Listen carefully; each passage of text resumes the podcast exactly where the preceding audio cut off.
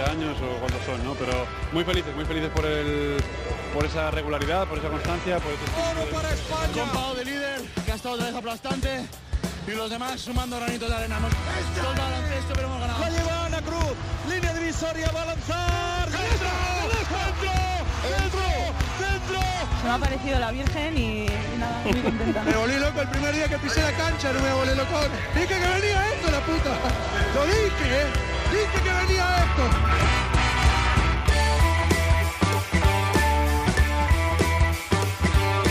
En capítulos anteriores.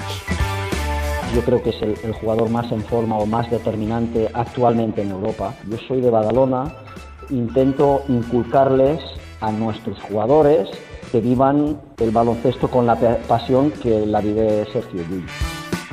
La gente se está volviendo loca y no en Estambul, sino en todo el mundo. Yo no viviría en una, en una ciudad en la que temiera, temiera por mi vida. Para mí dice mucho cómo te comportes en la pista, ¿no? No solo si metes 40 puntos. Si eres una señora de la pista o no lo eres. un episodio más de todas las desavenencias que ha habido desde hace ya 30 años sobre el mundo del baloncesto, que lo único que, que están haciendo es daño. Hacer un llamamiento, aunque sé que es inútil, a todos los responsables del deporte de- del baloncesto para que se pongan un poco de acuerdo. Bienvenidos, Onda Cero Nautas, al capítulo 16 de Cuatro Cuartos. Vamos a parafrasear al escritor turco Orhan Pamuk en su libro Estambul, Ciudad y Recuerdos. El placer de pasear por el Bósforo se debe a que uno siente que se halla en un mar en movimiento, poderoso y profundo dentro de una ciudad enorme, histórica y descuidada. Y de Estambul vamos a hablar con el base francés Nando de Coló, estrella del CSK de Moscú, defensor del título de la Euroliga, que se pone en juego en la ciudad turca. Y vamos a recordar lo sucedido en el 2015 en Madrid y en el 92 a orillas del Bósforo. José Luis Llorente, Pepe Catalina y Mariano de Pablos analizan esta Final Four. Con Quique Peinado tiraremos de memoria en el chachismo ilustrado. En el rincón de Mateo hablaremos de Juan Carlos Navarro, la crónica en rosa, el diván de Beirán. ¿Quiénes somos con Melotero y el árbol genealógico de nuestras familias de baloncestistas españoles? Un menú quizás muy turco, con su falafel, con su kebab. Sergio García de Peiro va a aderezar los ingredientes. Balón al aire. Comienza el partido. El baloncesto se juega en cuatro cuartos. David Camps.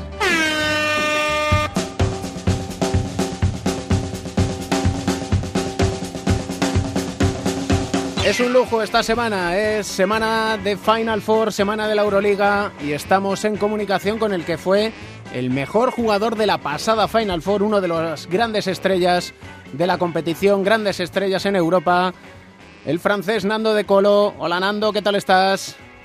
Hola, buenas, muy bien, muchas gracias. Velando armas, como decimos por aquí. Pues ahora normal. ¿Cómo está el equipo?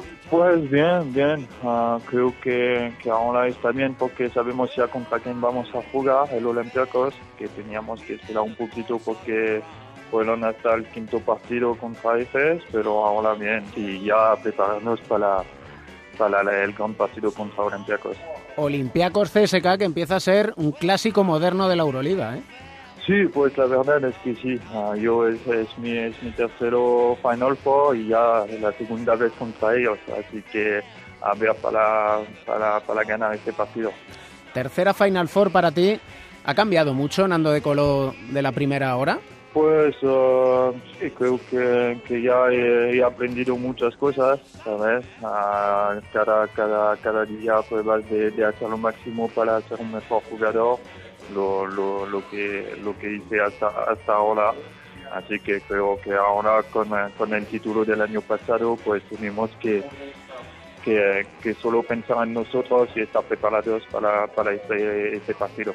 ¿Ese título del año pasado fue como una liberación para todos? Sí, claro que sí, eso no, no hay duda. Ah, creo que ah, la diferencia con el, con el primer año es que estábamos preparados desde el primer día de, de la temporada hasta, hasta la final, aunque que fue una final ah, ah, muy, muy difícil, porque como lo he dicho muchas veces, nunca es fácil de ganar de, de mucho eh, en una final, pero al final pues ya lo, lo, lo hicimos y eso es lo más importante para nosotros. Al ser el CSK el campeón, ¿consideraríais justo que se dijera que vosotros sois los favoritos para revalidar el título? No creo, no creo. Creo que eso es lo que la gente puede, puede pensar o puede decir. A nosotros creo que, que sabemos que, que, esta temporada fue, fue muy larga y muy difícil. Sabemos que todos los equipos son, son muy buenos. Uh, lo vimos también durante los playoffs, que, que cada, cada equipo puede, puede ganar. Ahora que estamos con los cuatro mejores, pues no, no se puede saber. Hay que, hay que jugar el partido y, y, y ya veremos al final. Esta quizás sea eh, la Final Four de la Euroliga en la que eh, más igualdad hay. Es decir, los cuatro equipos sabéis lo que es ganar la Euroliga, los cuatro equipos también sabéis lo que es perder la Euroliga y tenéis la misma experiencia y mismo carácter competitivo. Sí, eso, eso es, creo que es un detalle más, uh, que, que, ahora todos los equipos tienen, tienen mucha experiencia. Así que, que hay que prepararnos muy, muy bien, pensar en nuestro equipo, no, no lo que uh, los demás pueden, pueden hacer o pensar y, nada más. Uh, sabemos que, que tenemos que luchar porque eso es la clave de, de un Final Four luchar, la clave de la Final Four y también mantener probablemente la calma, porque eh, son partidos muy largos, ¿no? Sí, son partidos muy, muy largos y no, no es solo un partido, es que claro que tienes que ganar el primero, pero después tienes, tienes la final. Así que primero a pensar en esta semifinal contra el Olympiacos, que va a ser un partido muy difícil y claro, muy largo, que, que, que es un momento donde, donde todo el equipo tiene tiene que estar juntos y, y tiene que, que, estar preparado. Desde fuera, cuando vemos jugar al CSK de Moscú, vemos a Teodosic y De Colo juntos, nos preguntamos qué es lo que va a suceder. ¿Vosotros os pasa lo mismo? Uh, no, la verdad es que, sabes, solo jugamos. Uh, uh, sabemos que lo que podemos hacer juntos en la pista Uh, también el equipo sabe lo que sabe lo que lo que cómo cómo funcionamos todos y eso ya no creo que no hay nada más uh, uh, ten, tenemos jugadores que, que que son muy buenos en este equipo y es por eso que po podemos jugar en este nivel en la Final Four se va a ver, yo creo que a los mejores bases que hay ahora mismo en Europa. Estáis tú y Teodosic en el CSK, está Spanulis en el Olympiacos y están Sergio Yul y Luka Doncic en el Real Madrid y a eso sumar es Lucas y, y, Bobby Dixon en el Fenerbahce. ¿El secreto va a estar en los bases? La verdad es que eso no, no, no podemos saberlo ahora. Claro que, que, que, como lo sabemos, hay buenos bases en todos estos cuatro equipos, pero también hay buenos jugadores en estos equipos. Así que creo que, que es más una, un trabajo de equipo primero y después, claro, que hay siempre individuales que, que, que van a hacer diferencias a un momento. Uh -huh. Tú, eh, como Sergio Yul, sois jugadores que os gustan los momentos calientes del partido. ¿Cómo se entrenan o cómo los entrenas tú? Pues creo que es con, uh, es con mucha experiencia también, ¿sabes? Las cosas no pasan siempre bien, pero tienes que, que aprender de, de, de lo que has hecho durante toda, toda tu carrera, ¿sabes? A, un momento, si estás en estos equipos a este nivel, pues tienes que, eh, tienes que saber también que hay momentos así muy difíciles y momentos muy importantes que, pues, que, que hay que jugar y que hay que aprender de estos momentos. ¿Te ha sorprendido, por un lado, el estado de madurez de Sergio Yul y por otro la irrupción de Luka Doncic? La verdad es que no, lo de Sergio Yul hace, hace, sabes, hace mucho tiempo que, que, que está en este nivel. Uh, este año quizá más que la, la, temporada pasada porque no hay tampoco Sergio Rodríguez con él y tiene más responsabilidades en, en su equipo. Así que, que sabemos ya que, que es un, un jugador muy bueno.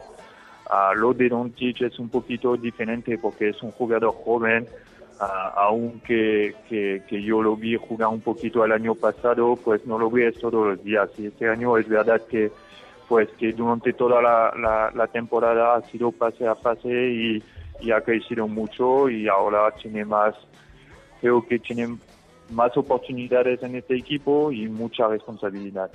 Tú has estado en la NBA, has vuelto, eh, ya se empieza a hablar mucho, quizás demasiado, de si Luka Doncic debe irse a la NBA o si se irá a la NBA.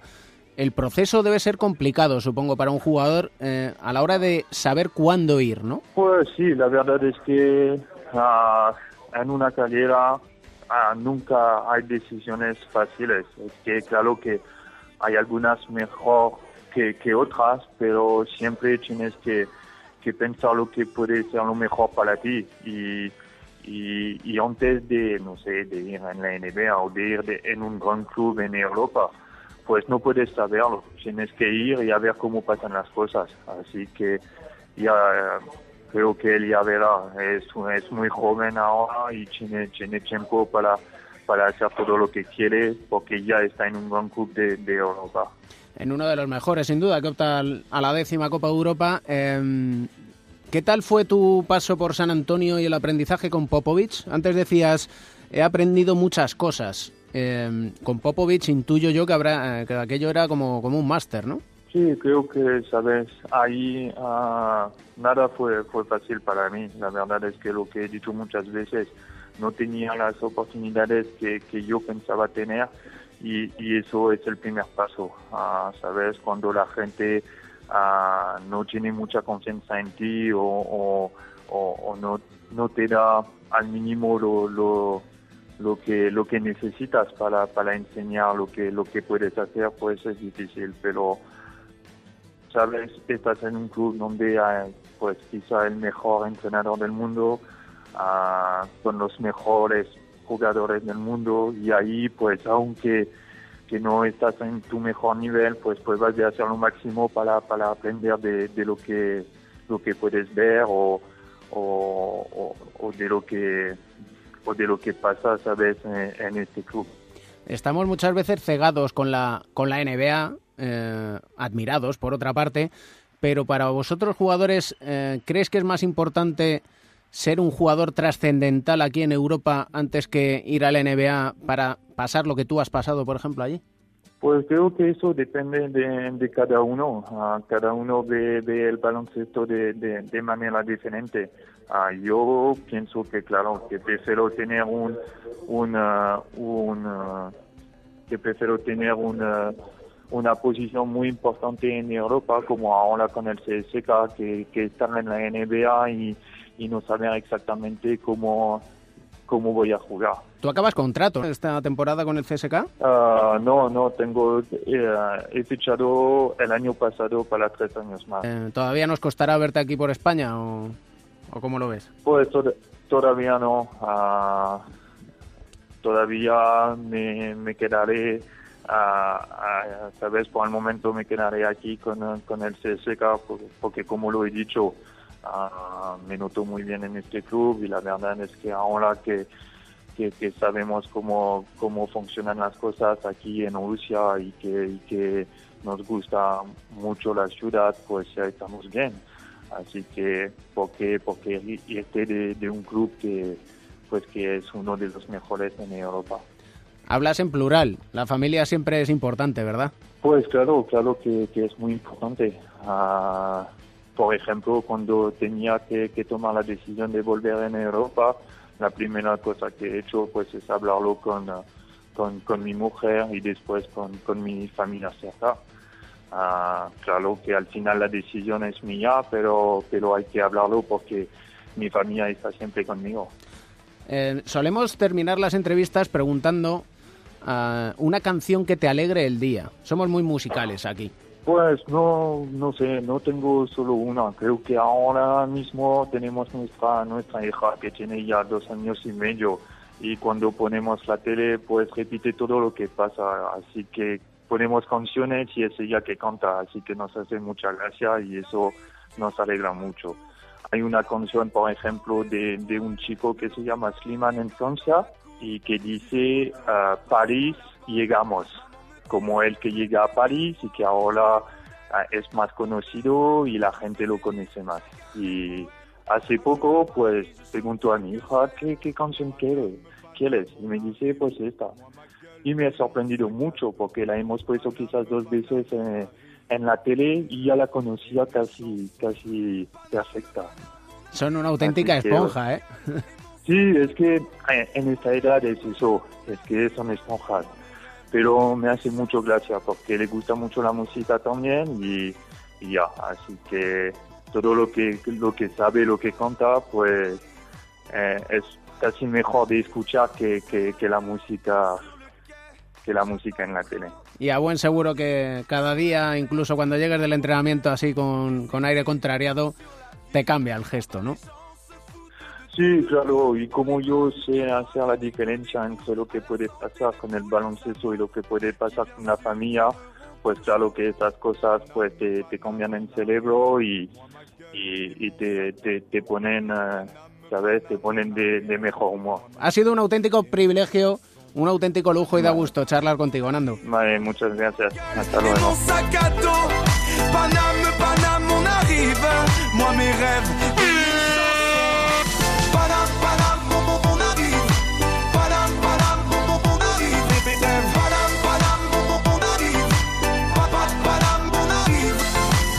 Je veux me foutre de tout. Dans les bars, aller boire des coups. Oublier qu'après le périph, la vie est un peu plus triste.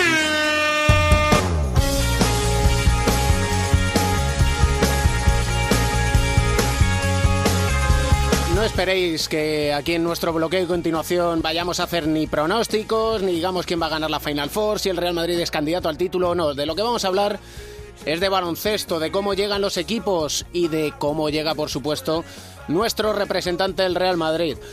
Joe Llorente, Pepe Catalina, ¿qué tal estáis? Muy bien, muy bien. Estamos fenomenal. y Mejorando. Pues, pues bien, con ganas de, de disfrutar de esta cita que yo creo que está marcada con color fluorescente siempre en el calendario de los que estamos alrededor del baloncesto. Fenerbahce, Real Madrid. Bueno, yo lo primero que quería decir es que hacemos mal en reproducir el, el término inglés. porque no- Ahí va. Final No, entre podría- cuatro. se Final podría- a cuatro, final a cuatro. No, no, yo, yo, fíjate, yo lo estoy pensando y es, mu- es mejor fase final. Porque en realidad no es una final de A4, no, no, hay una semifinal y una final. Eso es verdad. La final la juegan dos. Correcto. Eso es verdad. Y además... A mí me parece, bien- me parece bien, eh, Joe, porque realmente en Estados Unidos se llama Final Four porque es una fase final de cuatro, pero la traducción que hacemos aquí es final a cuatro, que no es realmente la traducción correcta. Juegan entre cuatro. sí. Claro, entonces al final... Sí, pero pues no sí. es una final, o sea, juegan entre Las cuatro semifinales. una, una fase. Y entonces la final la juegan dos. Pues- es como cuando dicen también las finales de la NBA. ¿Cómo las finales? Es la final, solo hay una final. Habrá siete partidos, pero la final es una. Entonces, volviendo al principio, fase final de la Euroliga, Fenerbahce Real Madrid, CSK Yo veo- Olympiacos. Yo lo veo, vamos, yo, vamos, ojalá gane el Madrid y tiene equipo para hacerlo, pero no sé por qué, en fin, el Fenerbahce lleva muchos años detrás, eh, juega en casa, algún jugador se la va a ir a la NBA, está en el momento de maduración de, de del equipo, ¿no? Del proyecto que iniciaron hace unos años con Obradovic y sobre todo, pues como que hay muchos patro- patrocinadores turcos y tal en la Euroliga, no sé, en fin, como que me, me, me parece a mí que el Madrid lo va a tener muy difícil. Ojalá me equivoque. Sí, tiene el peor rival posible. mm, posi- no- seguramente no tanto a nivel deportivo como todos los condicionantes que yo acaba de expresar. Es, es la tercera Final Four para el Fenerbahce, un proyecto que estaba generado y construido a base de muchísimo dinero para llegar hasta aquí. En la primera Final Four perdieron en las semifinales, en la segunda lo perdieron en la final en la prórroga y lo tuvieron prácticamente ganado y bueno, parece que ahora, sobre todo jugándose en Estambul, es el momento. Eh, y yo creo que, salvo que eso también sucede muchas veces, el, el ser el anfitrión se te acabe volviendo en contra, pues eh, el Real Madrid lo tiene complicado, bastante complicado. Una vez dicho esto, pues en la Final Four, y ya lo tenemos eh, demostrado en las últimas ediciones, complicado también pronosticar, porque fíjate, y me acuerdo ahora mismo del Olympiacos, que se ha metido el último y seguramente sea del que menos se hable. Las dos veces que ganó Olympiacos la Euroliga de, de forma consecutiva, lo hizo entrando como, de, como etapado, ¿no? Como se dice vulgarmente, y, y acabó Aquí- ganando. Aquí en Madrid, fíjate, y te corto porque si no vas a terminar tú todo el rato, aquí en Madrid, en la fase final de Madrid, él eh, venía también como, como último equipo en los pronósticos y se metió en la final. Que Lo de este equipo, la verdad es que tiene tiene mucho mérito porque se le ve, o sea, se- a priori se le ve como eh, como un buen equipo, pero que no se le dan opciones para llegar a, en la, a la fase final en los, en los pronósticos, salvo que ya cuentas con que es, es capaz de rendir muy por encima de lo que parece. A mí es un, es un hecho un tanto sorprendente. Un carácter competitivo absoluto. Es es la tiene. palabra, David, me la has quitado de la boca. Es eh, el nivel competitivo. Es un equipo que, eh, y lo hemos visto en esas ediciones, acabaron ganando. Llegó a ir por debajo del marcador en numerosas ocasiones. Yo creo que, y además de una diferencia importante, el CSK ha soñado con ellos porque le ganaron la partida cuando lo tenían todo a su favor.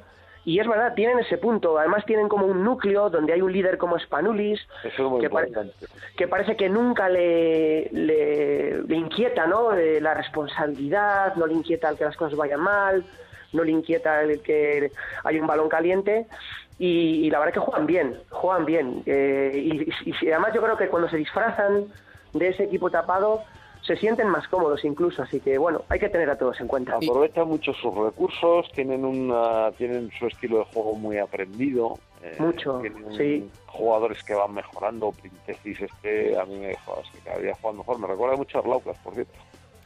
¿Ah, sí? Sí, sí, bueno, en fin, no sé, en algunos movimientos y eso. Sí, es verdad, tiene alguna Puede ser. similitud. Cuando la lanza además así con el, el- a veces es que acaban esos ganchos de izquierda, como Sí, la tira sí, por sí. encima de los jugadores sobre una mano, él acaba muy bien haciendo los, los tiros esos sí sobre una mano, es verdad, y es clave. Todo el mundo tiene muy aprendido ahí cuál es su rol. Eh, luego integra muy bien a los jugadores nuevos, principalmente a los norteamericanos, que acaban ejerciendo bien el papel que hacían otros que Les, se les- marcharon. les gusta, les gusta, les gusta el papel de este de víctima y les gusta moverse en los momentos de tensión, se mueven muy bien. O sea, es Muy un bien. equipo que tiene unos jugadores que tienen muy eh, no sé, están muy cómodos, están, tienen, les gusta, ¿no? No, no, no, no se sienten presionados.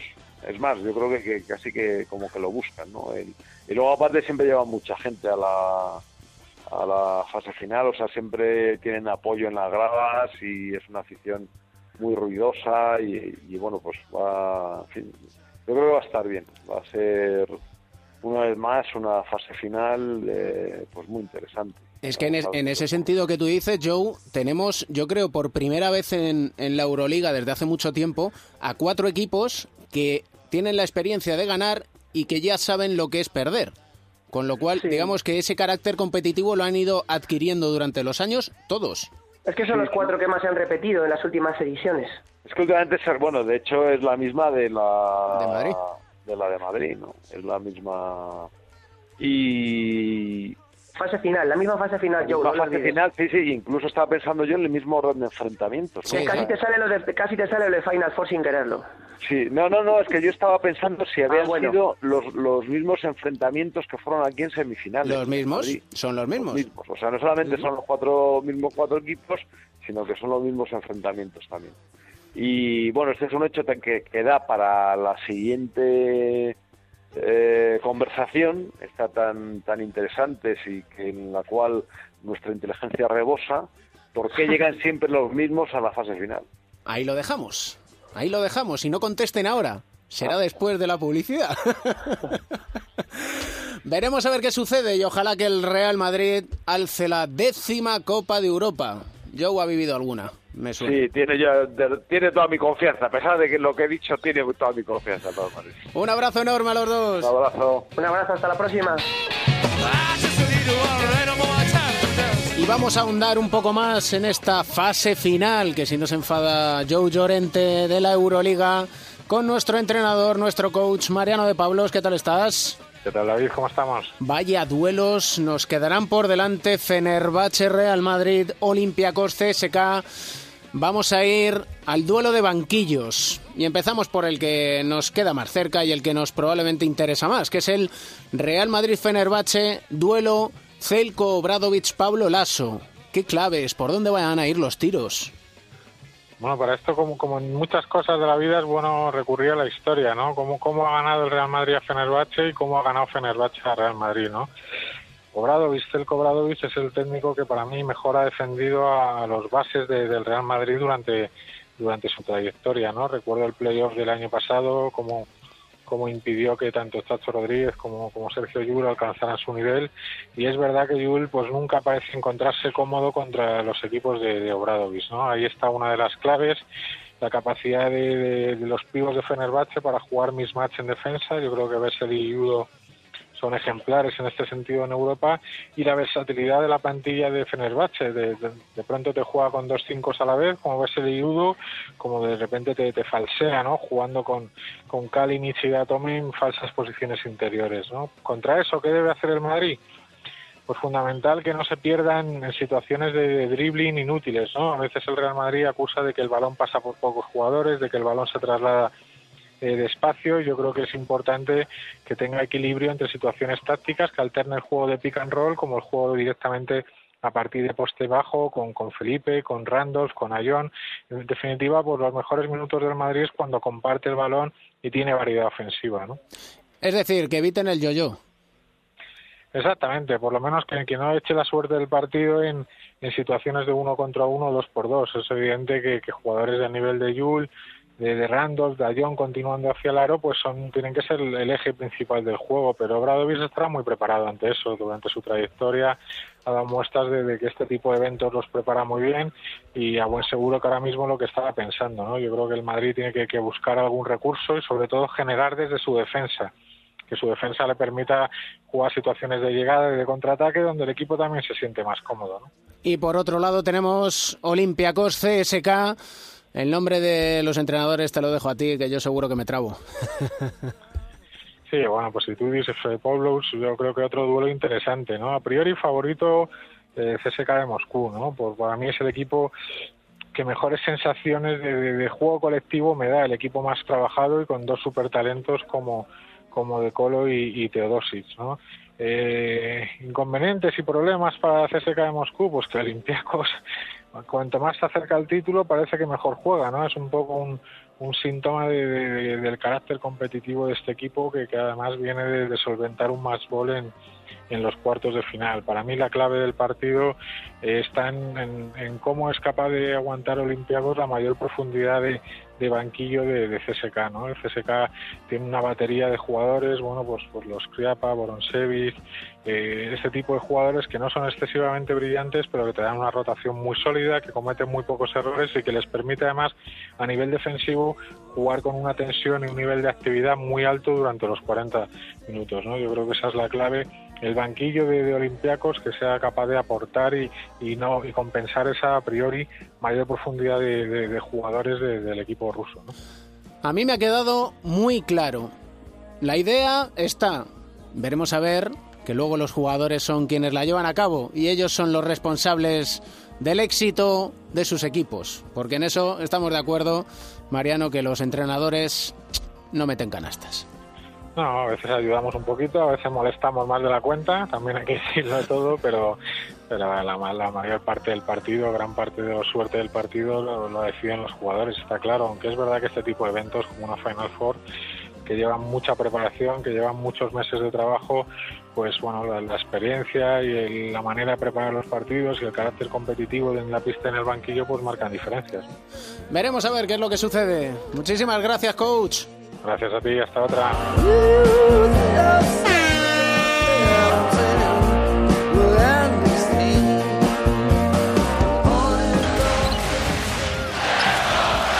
Irving a deep three. Oh, wow.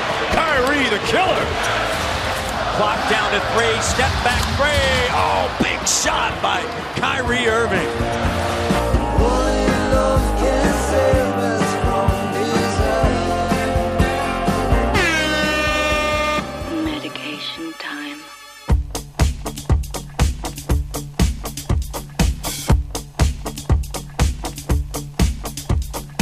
Es un clásico, llegado a este punto del programa, situarnos cómodos, relajados. Bueno, la verdad es que relajados siempre solemos estar, porque tensos, ¿para qué? ¿Verdad, psicólogo del deporte y medallista olímpico José Manuel Beirán? ¿Qué tal estás?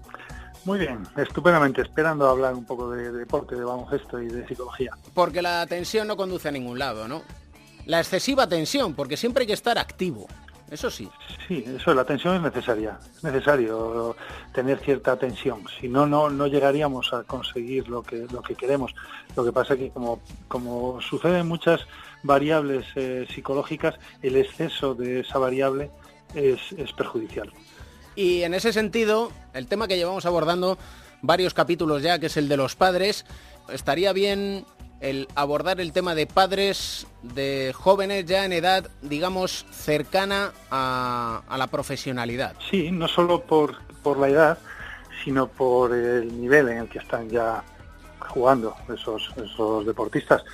Mm, hay deportistas de alto rendimiento con 14 años, porque son de los mejores deportistas de esa edad. Entonces ya son, podríamos decir, padres de hijos que destacan. Y que eso puede, en ese sentido, puede nublar un poco la mente, precisamente el ver que tu hijo con 14 años es una estrella a su edad. Sí, así es, a veces pasa eso. Es más normal que le pase al niño porque no tiene todavía la madurez suficiente para darse cuenta de esas cosas.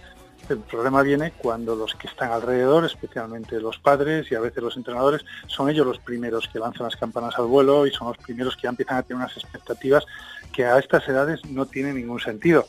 Yo mm, muchas veces a muchos deportistas les tienes que poner, ya padres, les tienes que poner estos ejemplos, muchos ejemplos de deportistas que han, que han sido muy buenos, que han destacado muchísimo con 12, con 13, con 15, con 18 años y que luego no han llegado a jugar en ningún equipo, no digo importante, ni siquiera en ninguna categoría importante. Y en otros casos es al revés son jugadores que con 17 o 18 años todavía no han hecho absolutamente nada, no han estado en ninguna selección ni autonómica ni nacional, y luego sin embargo llegan a jugar en ACB o por lo menos llegan a, llegan a jugar al nivel, por lo menos al máximo nivel que ellos pueden llegar.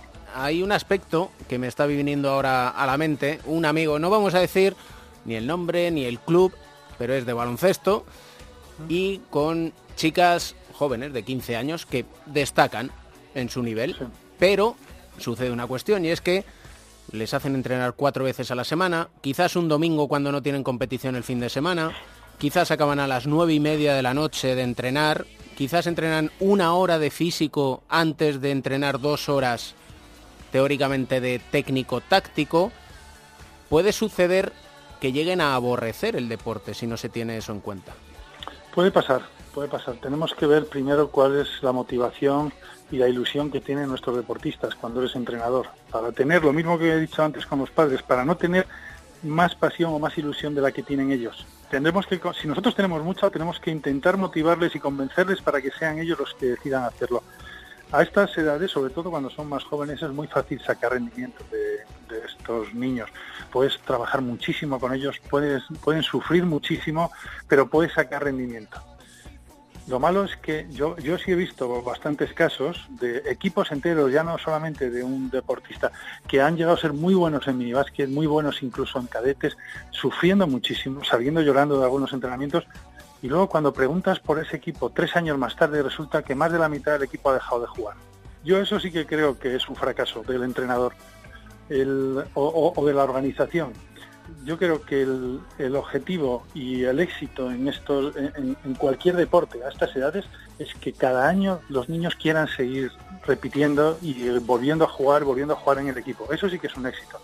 El que seas campeón de cualquier categoría y dos años más tarde algunos de esos jugadores porque se han aburrido lo dejen, creo que es un fracaso de todos con independencia del nivel al que lleguen, porque evidentemente son solo unos pocos los elegidos que llegan al máximo nivel, a la élite, y por el camino, pues nos hemos quedado muchos, ¿para qué nos vamos a engañar? Pero no pasa nada, seguimos jugando a nuestro nivel, unos como yo, mal, y otros como tú, pues muy bien.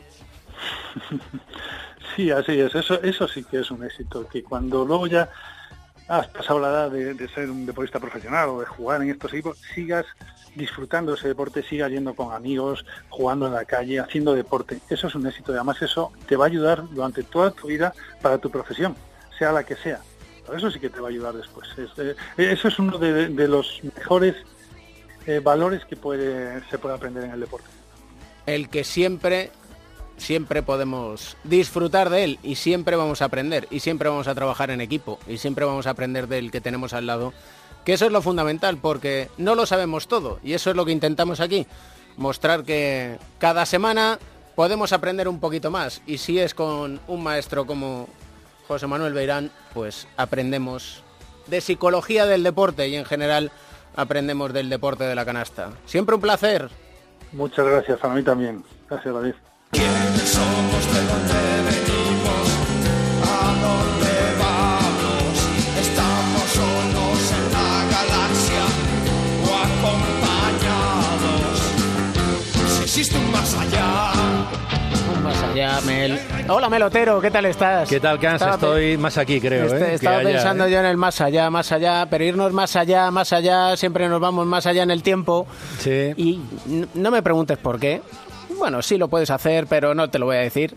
Siempre acabamos en 1992 y todo nos lleva a Estambul. ¿Qué tiempos aquellos con aquella Nos vamos a? Estambul, chimpum. Ey, Dios mío. Y el caso es que seguimos hablando de las familias. Las familias. Y claro, si vamos echando la mirada más allá, hay una familia... Bueno, en el baloncesto español hay muchas. Hay muchas, sí. Pero relacionada precisamente con el año 92, hay una. Sí. Los Martínez Arroyo. Bueno, hablamos de Juan Martínez Arroyo, una leyenda del Estudiantes, y de Gonzalo Martínez, sus hijos, y Pablo Martínez, que ha estado alguna vez aquí contigo en Cuatro Cuartos. Son los tres jugadores del Estudiante, los tres, yo me atrevería a decir que casi leyendas del Estudiantes, del equipo del 92. Aquí en Cuatro Cuartos también tenemos más familias, como Sí. la familia Beirán y también...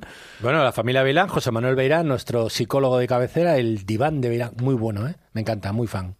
Soy muy fan. Es un Padre maestro. de Javier Beirán. Javier Beirán, el alero de Librestart Tenerife. Tenemos también a los Abalde, que alguna vez hablaremos de ellos. Sí, en tenemos pendiente una conversación pendiente- con los que somos un poco mayores y a jugar a Alberto Abalde, ahora hay que decir padre. Sí, pero sí, vamos. porque está Alberto Abalde. Sí, el, pri- Hijo. el primer, no sé si tres o cuatro alto de, de nuestro, uno de los primeros. Uno de nuestro los primeros, seguro. Sí, de, lo- de los cuatro abiertos de nuestro baloncesto, que tiene dos hijos, Alberto Abalde, que ahora juega en La Peña, y Tamara Abalde, una de las estrellas del baloncesto femenino. Y, Y también, volviendo al Estudiantes, tenemos aquí una Madrid. fusión, una fusión, Madrid-Estudiantes. es fusión. Incluso para los que somos un poco gallegos también... eh, un poco también nos vamos a Galicia, a lo que era el baloncesto femenino. ¿eh? ¿Cómo te gusta irte al Sí, más sí, allá, Sí, me gusta ir más eh? allá porque todos conocemos a Willy y a Juan Hernán Gómez, que son hijos de Guillermo Hernán Gómez, jugador del Real Madrid y de una de las mejores pibos del baloncesto español hasta que llegaron las actuales, Margarita Bonnie Heuer. Medallista, Medallista europea. internacional, bueno, una jugadora que, que en Lugo lo hizo de maravilla y que bueno, que estuvieron a punto de levantar muchos trofeos en Lugo en su época de jugadora. Pero hay una tercera pata, que es Andrea. La pequeña. La pequeña, pero la pequeña que apunta muy alto. Porque Andrea Hernán Gómez, que está en el Estudiantes, es internacional U16 y con 15 años mide 1,82m y está en el Junior del Estudiantes. Y que apunta maneras, desde luego. Y tenemos... ¿quién Otra más de Estudiantes. Bueno, y esta es muy colegial, ¿no? Esta es muy colegial, sí, hombre, estamos en el 92, ¿no? ¿Me has Ah, dicho? banda. Entonces, Edgar Vicedo. ¿Cómo hilamos? ¿Cómo hilamos? Hilamos ahí, estamos que lo tiramos. Y en el 92, además, porque su padre es Benjamín Vicedo, que fue internacional en los Juegos Olímpicos de Barcelona 92. Y tú me dirás, ¿en qué deporte? Mm. En voleibol. Benjamín Vicedo fue 150 veces internacional con la selección. Eh, fue, ha sido entrenador, ahora mismo es seleccionador sub-23. Y es una de las grandes líneas de un deporte que en España espero que algún día resucite porque está pasando unos momentos muy oscuros y es un deporte muy bonito que necesitamos en la élite. Te contaré de Edgar Vicedo, que estuvo tres días en una concentración de voleibol en Palencia y llamó a su padre para que fuera a buscarlo. También probó con el balonmano y con el fútbol, pero al final le tiró el deporte del balón naranja. Qué bueno era Benjamín Vicedo. Muy bueno. Ya han visto cómo hilamos 92 de Estambul a Barcelona pasando por Madrid. Gracias, Mel. Gracias, Camps.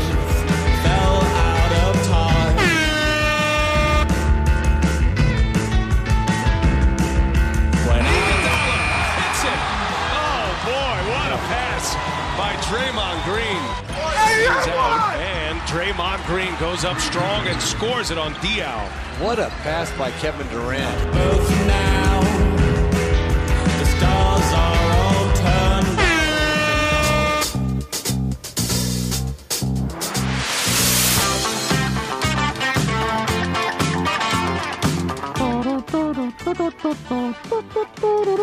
¿Cómo está, chachista ilustrado Quique Peinado? Ay, pues todo fenomenal. ¿Tú cómo estás? Pues muy bien, hombre. No nos vamos a quejar para la edad que tenemos y la que Pues sobre Pues todo. es verdad, sobre todo eso segundo. ¿Cómo está la caravana? ¿Cómo llevas el nuevo programa? Pues muy bien, tío, la verdad, muy, mucho trabajo, porque es muchísimo trabajo, es un programa extenuante, física y, y emocionalmente, pero pero muy bien porque yo creo que va a quedar una cosa muy chula, ya para junio más o menos, podrá ver en el cero Radio Gaga, así que nada, pues con mucha, con la ilusión de, de- de- de cuando empieces un proyecto tan guay, ¿no? No vamos a desvelar absolutamente nada. Simplemente que vais en una caravana a lugares... Sea, lugares con, con que hay gente que tiene historias que contar y nosotros nos sentamos y montamos un programa de radio y les escuchamos. Básicamente es eso. Estamos aquí velando armas con la Final Four, con Estambul. ¿Qué ciudad Estambul, eh? Sí. Sí, una ciudad mítica para el baloncesto, desde luego es una ciudad mítica, ¿no? Tanto por, por los equipos que hay allí como por, como por todos los grandes momentos de baloncesto en Europa que ha albergado Estambul, la verdad. Lo hemos recordado casi desde el inicio del cuatro cuartos, aquel 1992 con la canasta de Sasa Georgievich. Correcto. Porque madre mía, qué imagen aquella. Es que, es que es de esas imágenes icónicas del baloncesto europeo. Es que además aquel, aquel Jordovic en, en- en efervescencia, ¿no? Y, y esa canasta en el último segundo que además yo los la mira que la he repasado veces en la cabeza y, y, en todas es según la coge dices la va a clavar. Sí. Y mira que tenía trecho, y mira que tenía trecho hasta que llegó allí a la esquina. Me cago en la leche. Según la cogía decías, ya se puede poner ahí Tomás Fresa o que salga a hacer la ayuda Ferran Martínez, que la va a clavar. Y la clavó. Ni La tanto. clavó.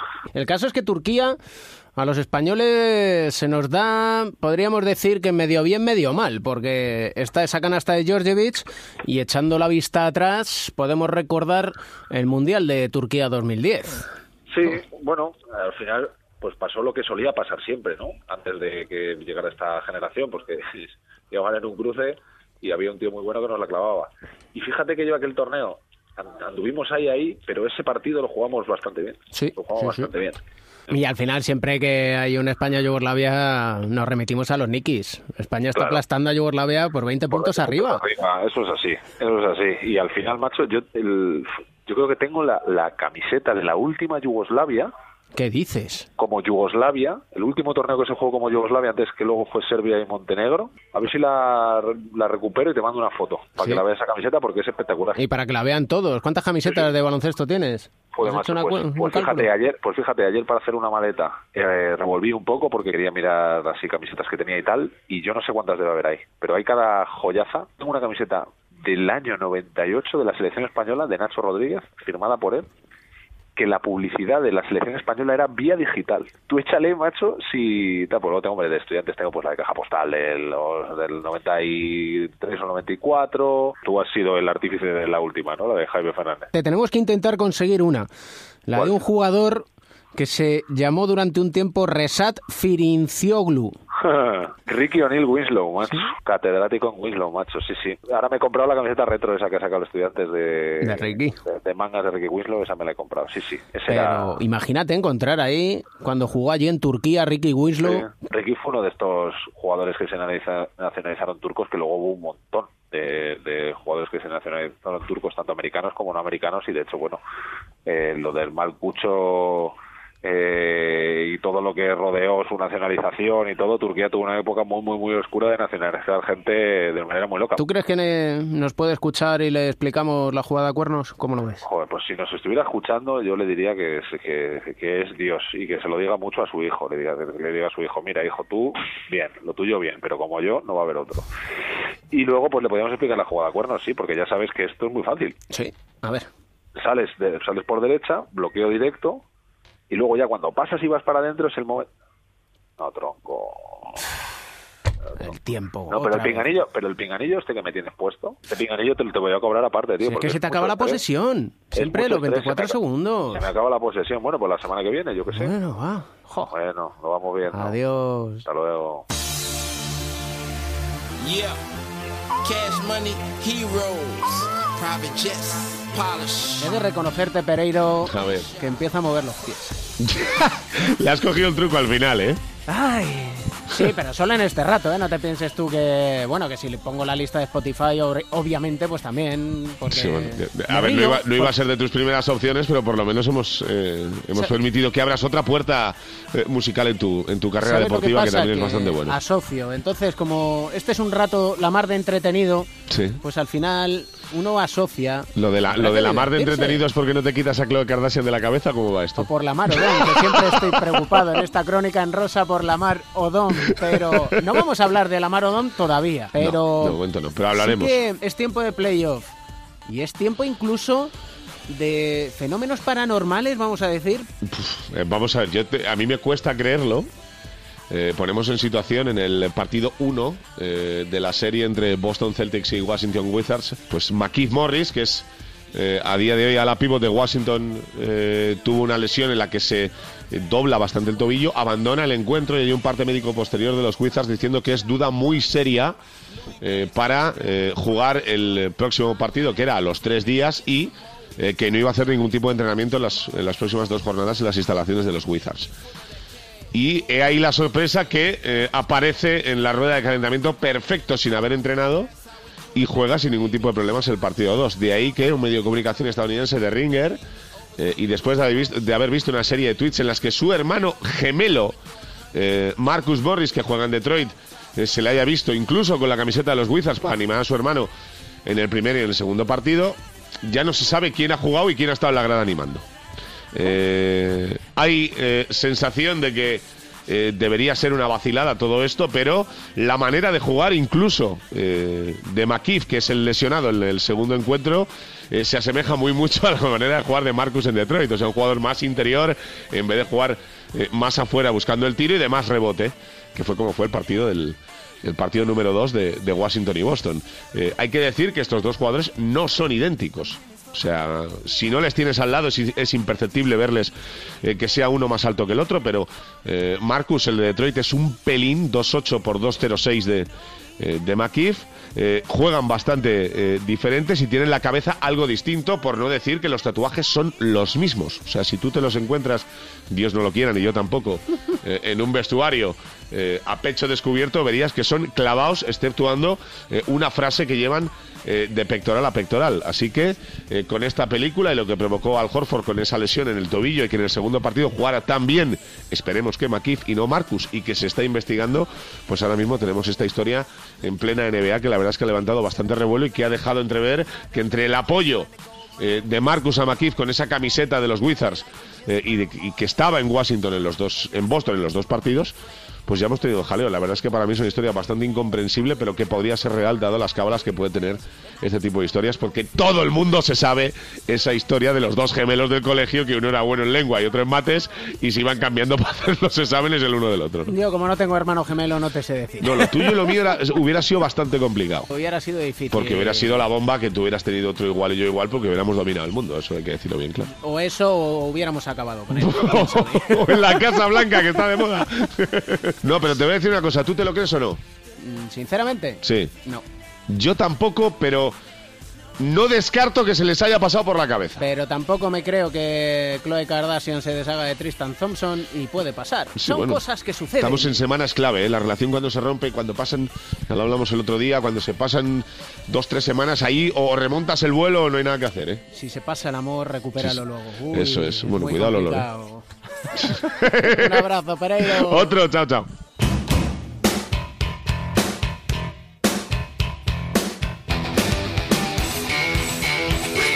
Y vamos a cerrar este capítulo 16 especial Final Four con el papá de Mateo, un MVP sin duda alguna. Edusel, ¿qué tal estás? ¿Qué tal? Muy buenas. Nuestro MVP, semana tras semana, son los Mateos del mundo.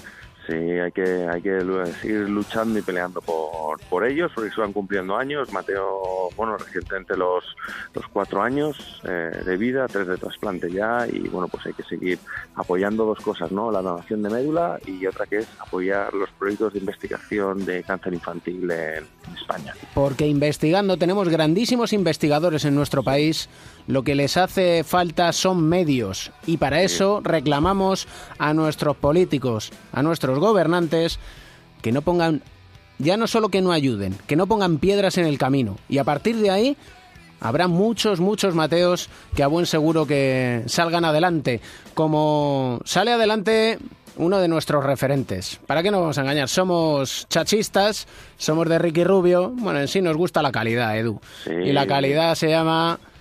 Juan Carlos Navarro. Ahí estamos. Para mí, sin duda, no sé si decirte el jugador con más talento de la historia de nuestro baloncesto, ¿no? De esa mítica generación de, de los juniors de oro, ¿no? Con, con Raúl, ¿no? Si hablábamos la semana pasada de uno de los mayores ISIS, ¿no? Con Brandon Roy, pues el- para mí el baloncesto español de Raúl López, ¿no? Mala suerte con esas rodillas. Juan Carlos Navarro, por ejemplo, que es todo, todo talento, ¿no? Siempre muy bien acompañado por, por Pau Gasol, pero Pau Gasol que ha sido un jugador con unas... eh, un- una situación física ¿no? y un cuerpo distinto ¿no? al, de, al de Navarro, que es de esos jugadores que tú le ves y dices, bueno, pues con lo eh, enclenque o tirillas, ¿no? Permítemelo que sea así la, la- descripción, ¿dónde va a jugar este, este hombre? ¿no? Pues ahí está haciendo historia en el básquet español, en Euroliga, eh, pasó fugaz por, por la NBA, en el que hizo historia como el máximo triplista, el máximo rookie triplista de, de- la historia.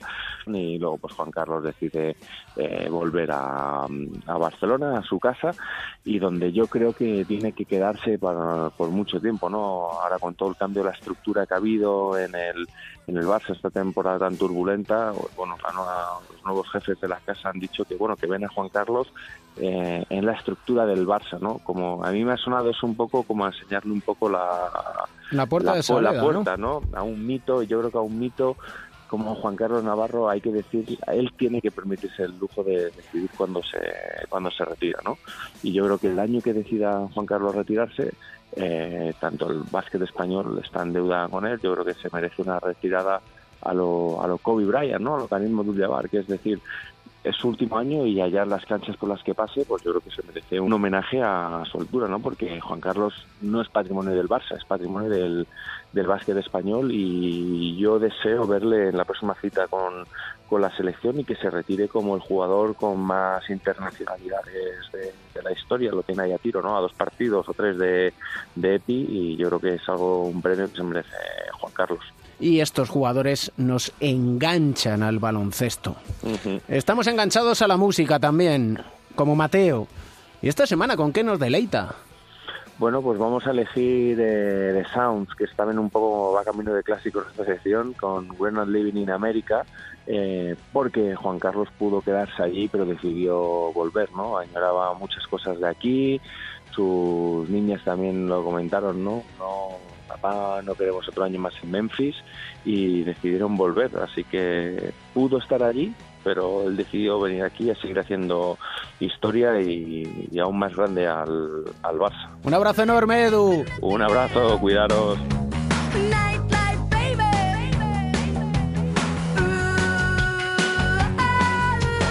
Ya lo sabes, te lo vamos a repetir siempre, somos muy pesados, sí, lo sabemos, pero es que nos encanta. Uno, escucharte a través de las redes sociales, a través de Twitter, arroba cuatro cuartos OC, en Facebook, en la página de cuatro cuartos de Onda Cero, y puedes escuchar esta, la banda sonora de tu programa, de tu rincón del baloncesto en la lista de Spotify, cuatro cuartos OC, porque sí, siempre, siempre hay un motivo para sonreír.